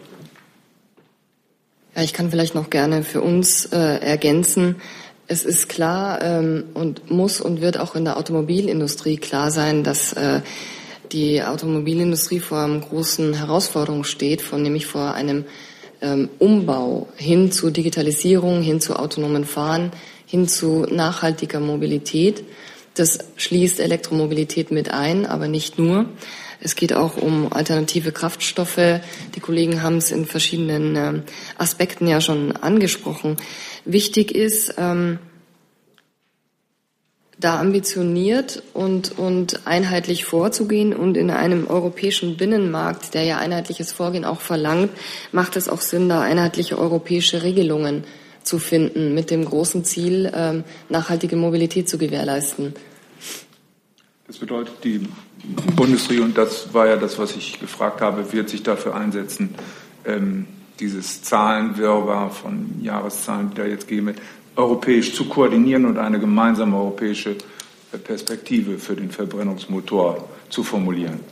Also ich weiß nicht, ob ich Ihnen folgen würde mit dem Zahlenwirrwarr. Es gibt verschiedene Länder, die sich verschiedene äh, äh, Jahreszahlen zum Ziel gesetzt haben. Manche sind noch in der Findungsphase wie in Frankreich, manche sind schon in der Gesetzgebung.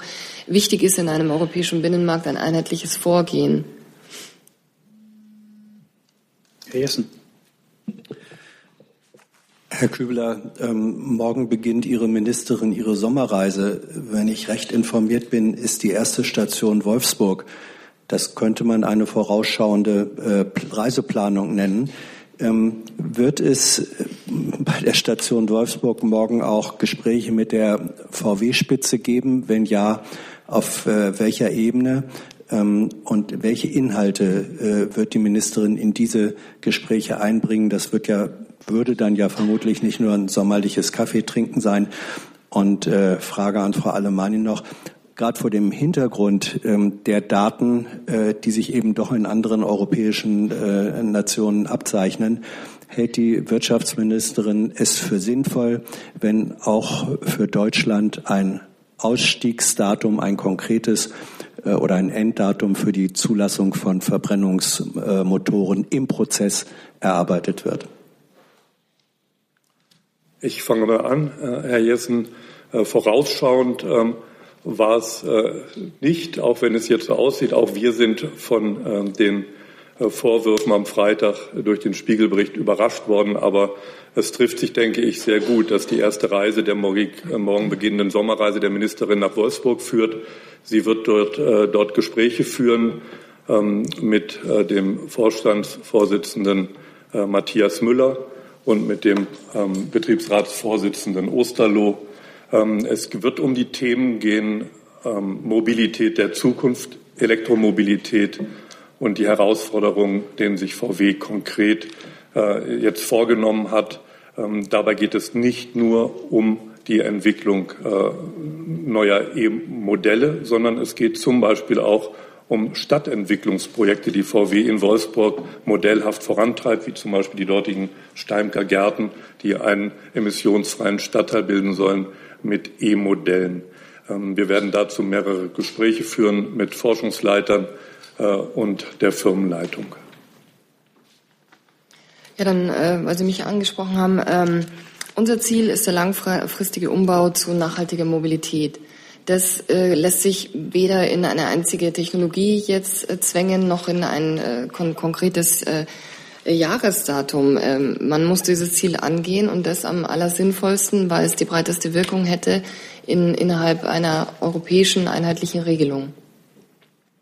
Nachfrage. Das bedeutet ähm, also, dass äh, wenn andere europäische Nationen konkrete Ausstiegszeitpunkte nennen, dass dies aber ähm, für die Wirtschaftsministerin derzeit zumindest kein Anlass ist zu sagen, das brauchen wir auch, um nicht ins Hintertreffen zu geraten.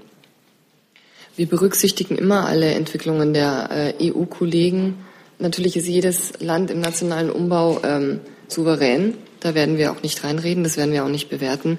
Aber ähm, dass die Automobilindustrie hier allein aus eigenem Interesse ja fortschreiten muss, das liegt ja auf der Hand. Die, und die Politik kann da nur unterstützen und die Rahmenbedingungen geben. Und das werden wir angehen. Das Ziel hatte ich Ihnen genannt. Herr Kollege Fiedler. Ähm, ja, ich habe eine Frage an das Justizministerium wegen der ähm, der Feststellungsklagen, die vorgeschlagen worden sind von äh, Herrn Maas. Äh, was bedeutet das jetzt konkret am Ende einer Legislaturperiode, Sitzungspause? Was passiert da jetzt konkret? Und ist es dieser äh, Referentenentwurf von vor zwei Jahren, der dann nochmal aus der Schublade gezogen worden ist? An den Herrn Hille die Frage, ob äh, Herr Dobrindt dem jetzt aufgeschlossener gegenübersteht als damals. Ja, vielen Dank für die Frage. Ja, zum Musterfeststellungsklage müsste ich ähm, das genaue Datum, wann wir den in der Ressortabstimmung gegeben haben, nachreichen. Ich glaube, das war am Ende letzten Jahres. Ähm, da, wir hatten ihn schon ähm, vor einigen Jahren oder einiger Zeit eben angekündigt, jedenfalls vor, vor Beginn des Dieselskandals.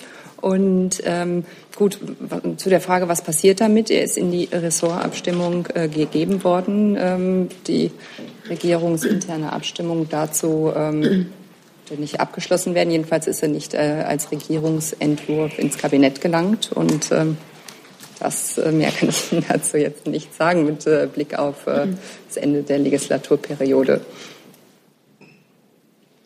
Vielleicht eine kurze Nachfrage. Ähm, dann ist es jetzt ähm, ja, wie soll ich sagen, eine Idee von Herrn Maas, dass man irgendwann mal wieder anpacken kann. Aber jetzt kann da konkret nichts passieren.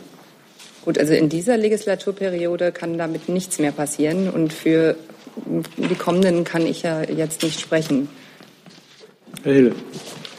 Ich weiß offen gesagt nicht, auf welche Aussagen Sie sich beziehen. Äh, wir haben immer gesagt, dass wir grundsätzlich ähm, Modellen wie der Musterfeststellungsklage offen gegenüberstehen. Aber ähm, wie dann die Beurteilung des entsprechenden Entwurfs äh, ausfällt, das hängt halt immer von der Ressortabstimmung ab. Aber grundsätzlich stehen wir dem offen gegenüber. Herr Jung. Schäfer, der immer noch Herr Adebar heißt.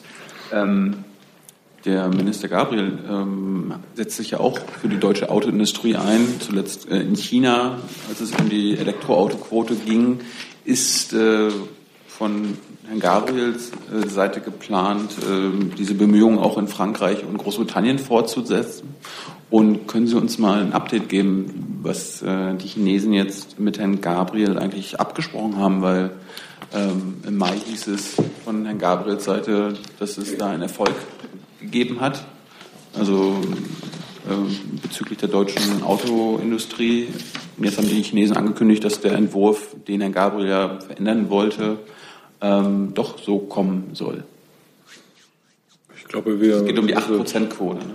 Auto, deutsche Automobile ist ein weites Feld. Ich glaube, dass wir hier jetzt wirklich Äpfel mit Birnen vergleichen. Worüber wir jetzt hier die ganze Zeit gesprochen haben, ohne Ihre und meine Beteiligung, ist etwas völlig anderes als das, was Sie jetzt nachfragen.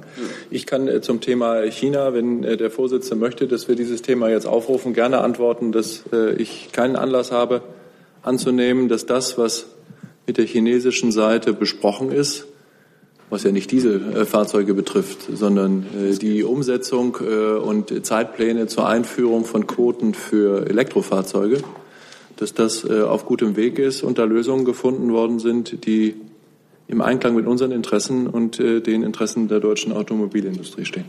Das Thema ist ja die deutsche Autoindustrie, das deutsche Autokartell, darum passt das Thema ja perfekt. Äh, können Sie uns diese Lösung, dieses äh, mal erläutern?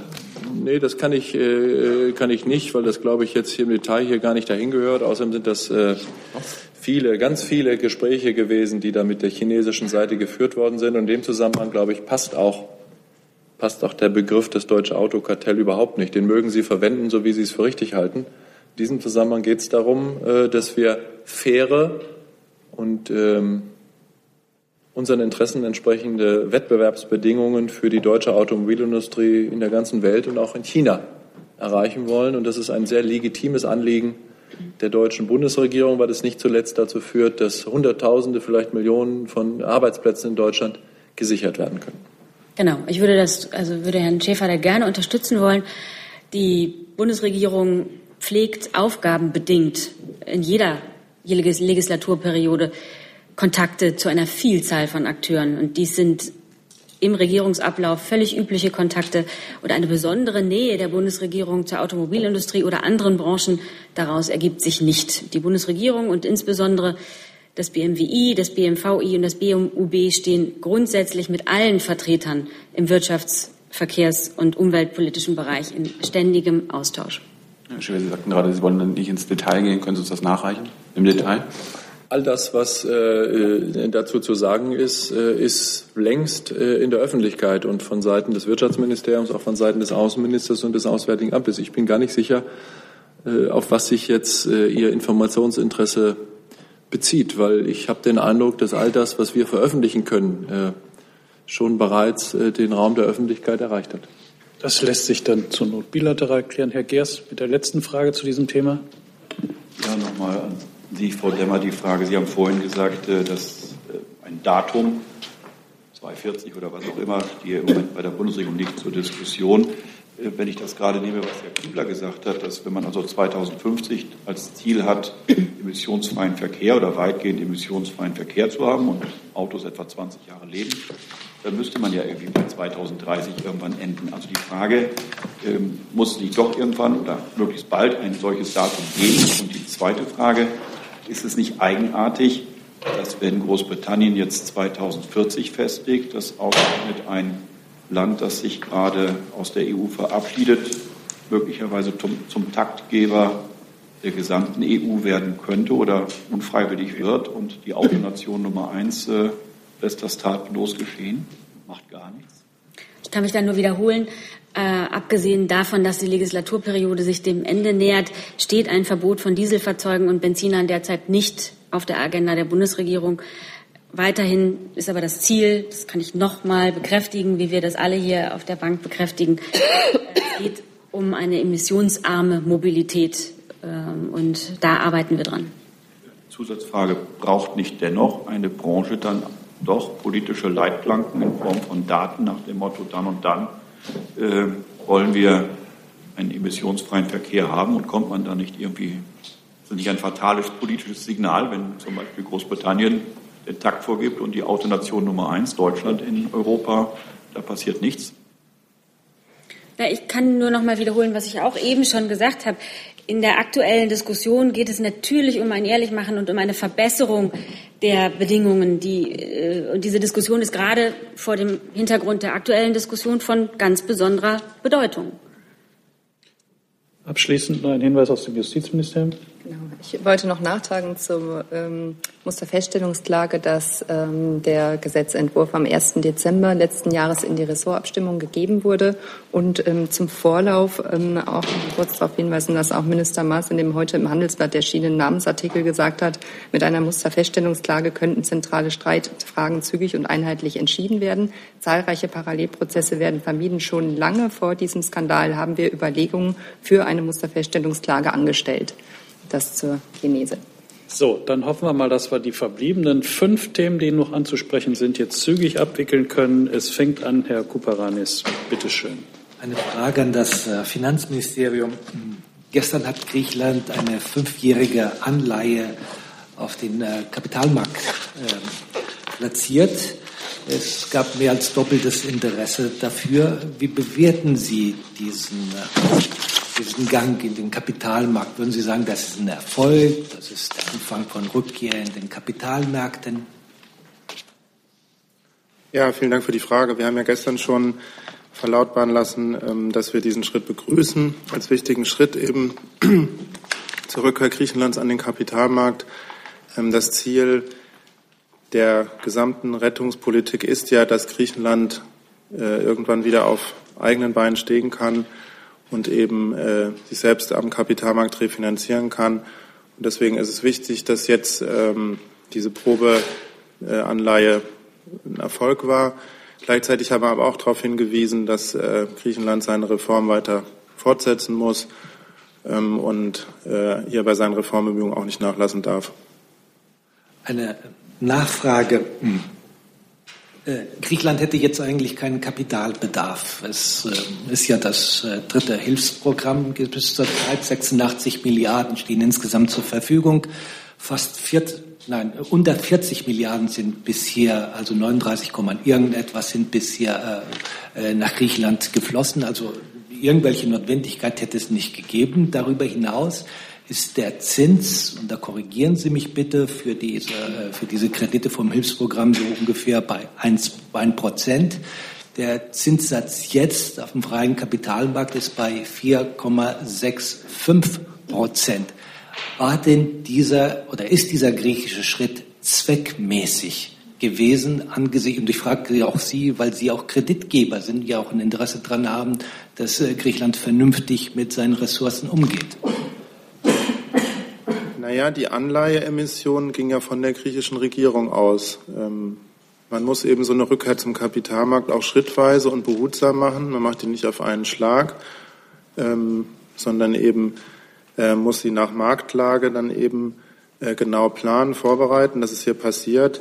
Ähm, zu den Marktkonditionen geben wir natürlich keine Stellungnahme ab. Ähm, die entsteht selbstverständlich durch äh, freie Marktbildung. Und es war eben ein erster Test. Und ähm, dass dies geglückt ist, ist natürlich äh, zu begrüßen. Nächstes Thema, Herr Reiche. Ja, vor dem Hintergrund der Berichte über vier deutsche Frauen, die nach der Rückeroberung Mossuls im Irak inhaftiert sind, würde ich gern Herrn Dr. Schäfer fragen, was man über die Identität der vier sagen kann und in welcher Verfassung sie sich befinden und eine zweite Frage dann noch ans Justizressort wahrscheinlich. Äh, wie weit ist man denn im Bemühen, die vier nach Deutschland zu bekommen? Ja, ich äh, kann auch hier äh, bestätigen, dass wir als sicher davon ausgehen, dass äh, vier deutsche weibliche Staatsangehörige sich äh, im Gewahrsam irakischer Sicherheitsbehörden im Bagdad befinden. Mit äh, zweien äh, der vier hat es auch bereits konsularischen Kontakt durch Vertreter unserer Botschaft in Bagdad äh, gegeben. Soweit wir das aus dieser persönlichen Begegnung und ansonsten aus Berichten ähm, ähm, schließen können, geht es den vier Frauen den Umständen entsprechend gut. Mm. Und jetzt wird es darum gehen, gemeinsam mit den irakischen Sicherheitsbehörden äh, zu überlegen, wie es jetzt äh, weitergehen kann. Äh, dass wir uns wünschen, dass es eine zügige Lösung äh, gibt, die einschließt, dass die vier, wenn sie das denn wollen, und ich gehe davon aus, dass sie es wollen, äh, baldmöglichst nach Deutschland zurückzukehren. Das äh, können sie annehmen, davon können sie ausgehen.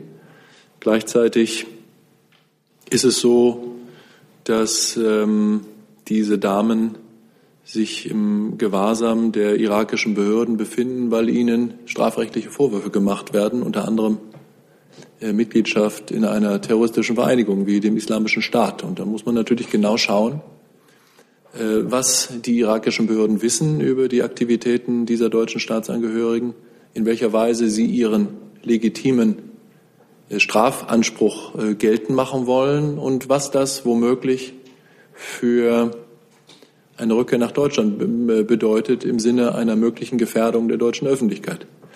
Und all diesen Fragen wenden sich jetzt die zuständigen Behörden der Bundesregierung äh, und auch das Auswärtige Amt zu. Und ich kann Ihnen da jetzt nur einen Zwischenstand äh, geben, wie das ausgeht und wann damit zu rechnen ist, dass die vier oder einige der vier wieder deutschen Boden betreten, kann ich Ihnen zum jetzigen Zeitpunkt noch nicht sagen. Bitte. Genau, ja, zu Ihrer Frage ähm, kann ich Ihnen sagen, der GBA hat ja am Montagnachmittag auch schon mitgeteilt, dass er einen Anfangsverdacht eben ähm, auf Mitgliedschaft und Unterstützung einer terroristischen Vereinigung äh, bejaht hat und ein Ermittlungsverfahren gegen die vier beschuldigten deutschen Frauen eingeleitet hat. Und da es jetzt dieses Ermittlungsverfahren gibt, bitte ich Sie, Sie mit dieser Frage dann an den Generalbundesanwalt zu wenden. Zusatz? Ja, ganz kurze äh, Nachfrage noch. Können Sie bestätigen, Herr Dr. Schäfer, dass zwei der Mädchen aus Sachsen kommen? Ich möchte da ungern, ähm, ungern einfach aus äh, Gründen des äh, Datenschutzes und der Privatsphäre etwas über die vier, äh, über die vier Personen, über die vier Personen sagen. Auch nicht unter zwei oder drei? Herr Jung? Schäfer, im Irak gibt es die Todesstrafe. Ähm, können Sie uns aufklären, was den Frauen blüht? Sie sagten selbst, Ihnen wird äh, Mitglied in einer, in einer Terrororganisation vorgeworfen. Äh, kann das bedeuten, dass diese Mädchen zum Tode verurteilen? Äh, Tode verurteilen? Also ich äh, wünschte, ich, ich, wünschte, ich könnte Ihnen sagen, äh, was ähm, äh, da passieren kann. Das kann ich aber deshalb nicht, weil ich einfach äh, gar nicht weiß und wir, glaube ich, alle zusammen kann ich wissen, was äh, den Vieren überhaupt zur Last gelegt werden könnte, was sie an Taten begangen haben könnten. Ich glaube nicht, ganz ehrlich, ich glaube ehrlich gesagt nicht, dass das, was Sie da andeuten, dass ähm, den, den Vieren in, im Irak ein Prozess droht, an dessen Ende die Todesstrafe stehen könnte. Ich äh, kann das nicht hundertprozentig ausschließen. Ich halte das für höchst unwahrscheinlich. Wir wechseln wieder das Thema. Bitte schön, Herr Kollege. Ja. Äh, vor Ihnen. Alles klar.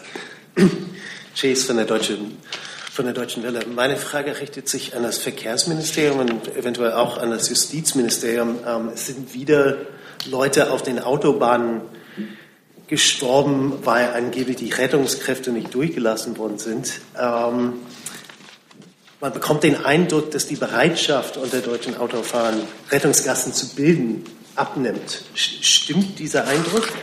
Und ähm, laut der Welt erwägt Minister Dobrindt, das Bußgeld für Gaffer drastisch zu erhöhen. Gibt es konkrete Pläne oder andere Maßnahmen, ähm, die, die dieses Problem bekämpfen können.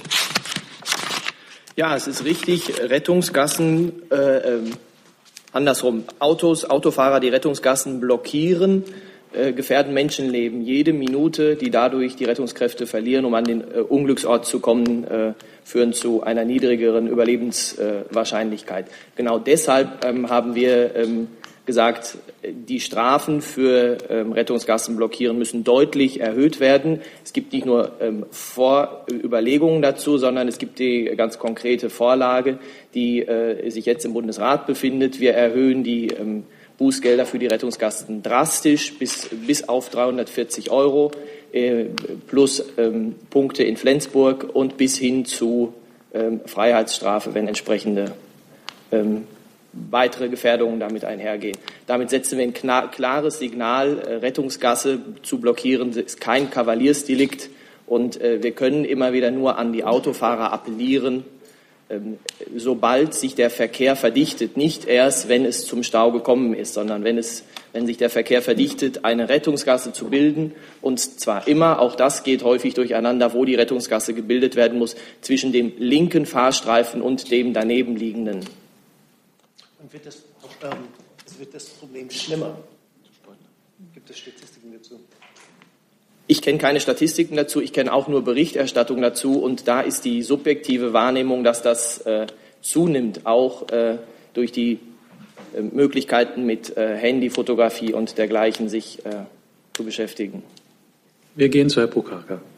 Ich habe ähm, eine Frage zum EuGH ähm, und zwar konkret äh, zur, äh, dazu, dass der EuGH das Fluggastdatenabkommen mit Kanada gekippt hat. Nun gibt es äh, ja eine EU-Richtlinie, die erst vor kurzem durch den Bundestag gegangen ist, äh, die äh, die bisherige Richtlinie präzisiert und verschärft. Ähm, Frage an Herrn Dr. Demroth, vielleicht auch an Frau Dr. Krüger. Ähm, notwendigerweise überschneiden sich da ja Inhalte von, äh, von, von, äh, von der Richtlinie und von dem geplanten Abkommen mit Kanada. Haben Sie schon eine Ahnung, ähm, welche Inhalte der EU-Richtlinie möglicherweise auch ähm, dann vor den Luxemburger Richtern keinen Bestand haben werden und die man möglicherweise überdenken und daraus nehmen muss? Ja, vielen Dank für Ihre Frage. Also zunächst mal ähm, bin ich äh, ja fast schon begeistert, dass Sie zu einem so weitreichenden äh, Vergleich schon äh, sozusagen Zeit hatten und auch ein entsprechendes Ergebnis hier präsentieren können, dass notwendigerweise die Entscheidung des EuGH heute in Sachen des Abkommens zwischen Kanada und der EU Auswirkungen hat auf die Richtlinie.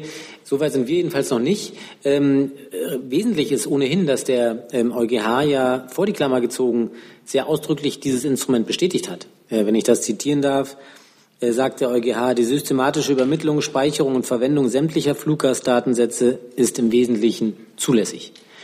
Äh, genauso richtig ist, dass er natürlich eine Reihe von äh, Einschränkungen macht, was diese grundsätzliche Aussage anbetrifft. Die beziehen sich aber mindestens in Teilen sehr spezifisch auf die kanadische Seite, wo der EuGH sagt, da gibt es bestimmte datenschutzrechtliche Defizite, die auf kanadischer Seite ausgeräumt werden müssen, ähm, um hier zu einer Vereinbarkeit mit europäischem Recht zu kommen, dass ähm, jedenfalls dieser Teil sich nicht, auch nicht mittelbar auf die Richtlinie bezieht, erschließt sich von selbst.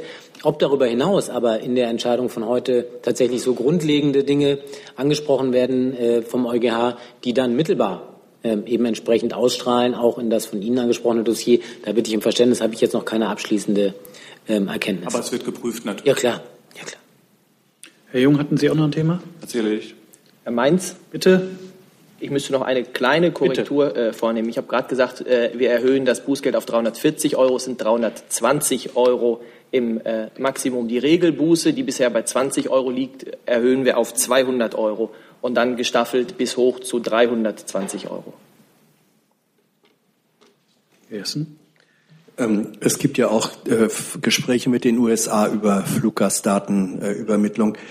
Lässt sich abschätzen, in welcher Weise äh, das EuGH-Urteil darauf für diesen Prozess äh, Auswirkungen haben wird? Da gilt jedenfalls im Grundsatz das Gleiche. Wenn ich ähm, aber auf dem aktuellen Stand bin, ist äh, das äh, insoweit auch anders, als es diese Abkommen der Europäischen Union mit den Vereinigten Staaten von Amerika schon gibt, während wir hier im Fall Kanada ja von einem geplanten Abkommen sprechen, was der EuGH jetzt zu beurteilen hatte. Also bei den USA sind wir schon ein Stück weiter. Es gibt ähm, eine solche Vereinbarung zwischen der Europäischen Union und den Amerikanern. Auch hier gilt, ob tatsächlich sozusagen die Detailausführungen des Gerichtshofs, die ich noch nicht abschließend bewerten konnte und ähm, ich bitte um Verständnis die Kolleginnen und Kollegen auch noch nicht, möglicherweise eben eine Vergleichbarkeit aufweisen mit ähm, anderen Abkommen und dann auch dort zu Korrekturbedarf, das kann ich abschließend von hier noch nicht sagen. Abschließend werfen wir noch einen Blick auf die Türkei. Herr Schäfer, bitte. Ja, äh, da äh, niemand von Ihnen ähm, Interesse an der Türkei hat, äh, habe ich Interesse an der Türkei und erlaube mir nur in ein paar Sätze Ihnen, Ihnen etwas zu den Ereignissen der letzten Tage zu sagen. Erstens möchte ich Ihnen sagen, es ist für uns schwer bis gar nicht erträglich, dass aus dem, dass nicht nur Herr Steudner unschuldig in Haft sitzt, und seine Untersuchungshaft ohne substantiierte Vorwürfe wegen Mitgliedschaft in einer terroristischen Vereinigung auf unbestimmte Zeit verhängt worden ist, sondern es ist auch wirklich schwer erträglich in den türkischen Medien Auszüge, Faksimile, Fotokopien, Auszüge aus der Vernehmung äh, mit Herrn Steutner lesen zu müssen.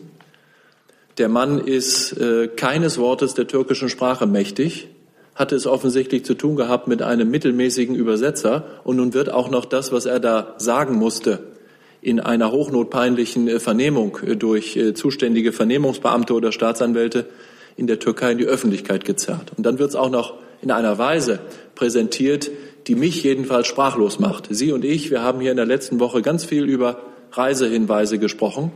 Und ich habe Ihnen hier gesagt, genauso wie Sie es auf der Website des Auswärtigen Amtes vorfinden, dass wir deutschen Staatsangehörigen empfehlen, sich vor einer Auslandsreise in die Türkei und anderswo in ein konsularisches Benachrichtigungssystem einzutragen. Wir nennen das Elefant mit D. Ist irgendwie eine eingängige Abkürzung, die den Menschen im Gedächtnis bleibt. Ich kann Ihnen versichern, und ich hoffe, Sie glauben mir das, dass ein Eintrag in dieses äh, System Elefant nicht zur Folge hat, dass ein deutsches Konsulat und eine deutsche Botschaft Sie wegen dieses Eintrages sozusagen digital auf Schritt und Tritt verfolgen kann und genau weiß, was Sie tun oder nicht tun oder gar mithören kann, wenn Sie in irgendwelchen Seminaren etwas zu Menschenrechtsthemen in der Türkei sagen, so wie das in türkischen Medien, ich würde sagen, lächerlicherweise äh, behauptet worden ist. Ich will Ihnen auch sagen, ich finde es schwer, wir finden es schwer erträglich, wenn erneut von Seiten der türkischen Regierung Vorverurteilungen im Fall Steudner, Steudner vorgenommen werden, die in sich total widersprüchlich sind. Formal wird ihm zur Last gelegt, Mitgliedschaft einer terroristischen Vereinigung. Und nun hören wir vom türkischen Präsidenten, er sei gleichzeitig Spion der Bundesrepublik Deutschland gewesen und wolle das Land spalten. Also beides äh, kann nicht zutreffen, aber beides zusammen geht beim besten Willen, geht beim besten Willen überhaupt nicht. Und deshalb möchte ich äh, erneut für all die neuen deutschen Staatsangehörigen, die in der Türkei aus unserer Sicht ungerechtfertigterweise in Haft sind, weil ihnen äh, Dinge zur Last gelegt werden im Zusammenhang mit den, mit den, ähm, mit den Folgen des Putsches vom 15. Juli des letzten Jahres nochmal ausdrücklich sagen. Wir setzen uns mit aller Kraft, aller konsularischen und aller politischen Kraft, die wir haben, dafür ein, dass diese neuen Deutschen eben nicht eben nicht zu äh, Geiseln der türkischen Regierung werden. Wir wünschen uns, dass sie bald auf freien Fuß gesetzt werden, mindestens, dass ihnen so schnell wie das nur irgend geht der Prozess gemacht wird und sie wissen, welche tatsächlichen Vorwürfe von Seiten der türkischen Staatsanwaltschaft sie zu gewärtigen haben. So wie der Stand jetzt ist und so wie mit dem Fall Peter Steudner um, um, umgegangen wird, ist das, ich sage das zum dritten Mal, wirklich für uns alle sehr schwer erträglich. Vielen Dank für Ihre Aufmerksamkeit. Dazu haben wir sicherlich noch Fragen. Herr Jung.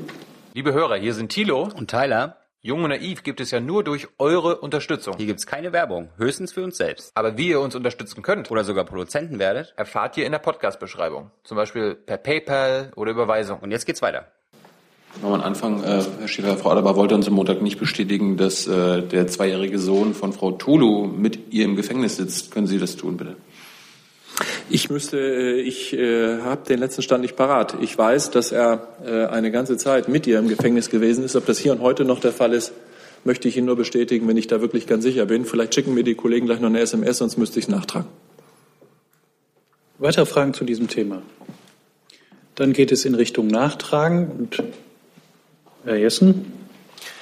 Ähm, in welcher Form haben Sie äh, diese Empörung und dieses Nichtverständnis gegenüber der türkischen Regierung zum Ausdruck äh, gebracht oder bringen können oder werden es noch tun?